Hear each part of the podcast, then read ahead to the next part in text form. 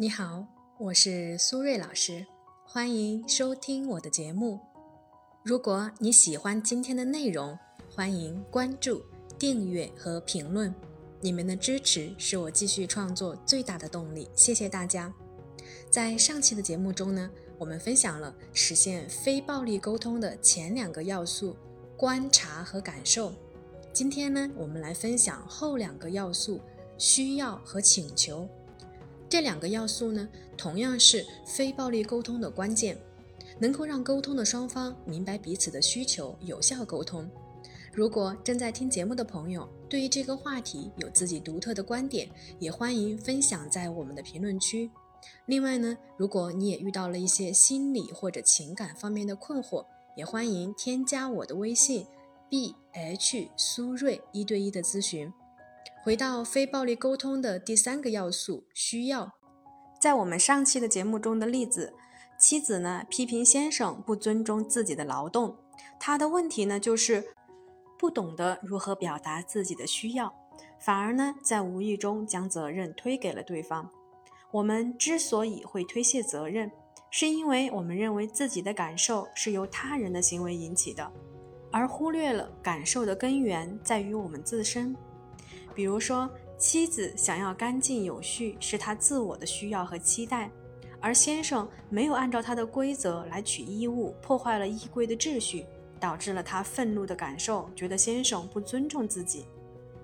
而我们应该做的是，在沟通当中明确自己的哪些需要和期待没有得到满足，并将它们清晰地表达出来。同时呢，你也应该用心地体会对方的哪些需求没有被满足。比如，妻子可以说：“亲爱的，我喜欢家里的衣柜呀是整洁有序的，衣服都整整齐齐的，我看着心情就会很好。所以呢，我希望你在取衣服的时候注意一下，找到你需要的衣服，同时呢，也不要破坏我整理好的部分。那这个表述的方式呢，就是在告诉对方你的需求是整洁有序，以及给你带来的感受是什么。”并且呢，告诉他你需要他怎么做。所以啊，在一个成功的非暴力沟通中，明白自己内心的感受，提出具体的请求，才能让沟通啊更加的顺畅。关于非暴力沟通的最后一个要素——请求，其实呢，人与人的沟通啊，就是一个请求和反馈的过程。我们请求对方给予我们物质的帮助、精神的安慰、情感的回应。对方在回应我们请求的过程中，也向我们提出他们的请求。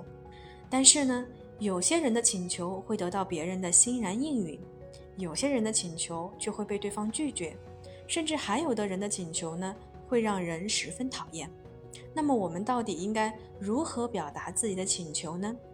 第一步呢，就是要明确目标是什么，也就是谈话的目的，明白自己到底想要什么。第二步是尽量解释清楚，不要以为对方就应该是懂你的。比如，我们可以简单的问一句：“我说清楚了吗？”或者呢，通过体会对方的感受和需要来获得反馈，来确定对方呢是否理解清楚啊你的需求。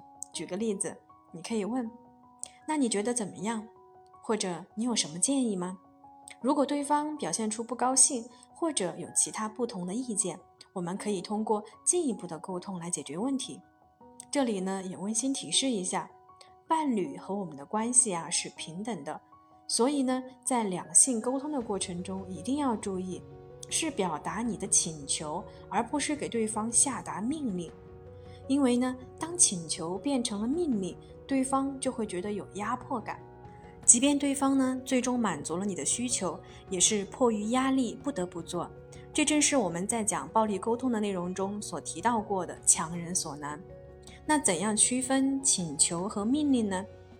当你用批评、指责、威胁或者引起别人内疚的方式来提出自己的需要时，你的请求就变成了命令。因此呢，满足需求啊是相互的。你在提出自己的需求的时候呢，也要考虑对方的需求，这样呢才是真正的非暴力沟通。在提请求的时候呢，要注意尽量呢不要用“你应该”“你必须”这样的词语来强迫对方，因为这样呢很容易让人产生抵触心理。也不要用不得不来推卸自己的责任。好了，关于非暴力沟通的四种运用方式呢，我们今天就先分享到这里。感谢大家的收听，我们下期节目再见，拜拜。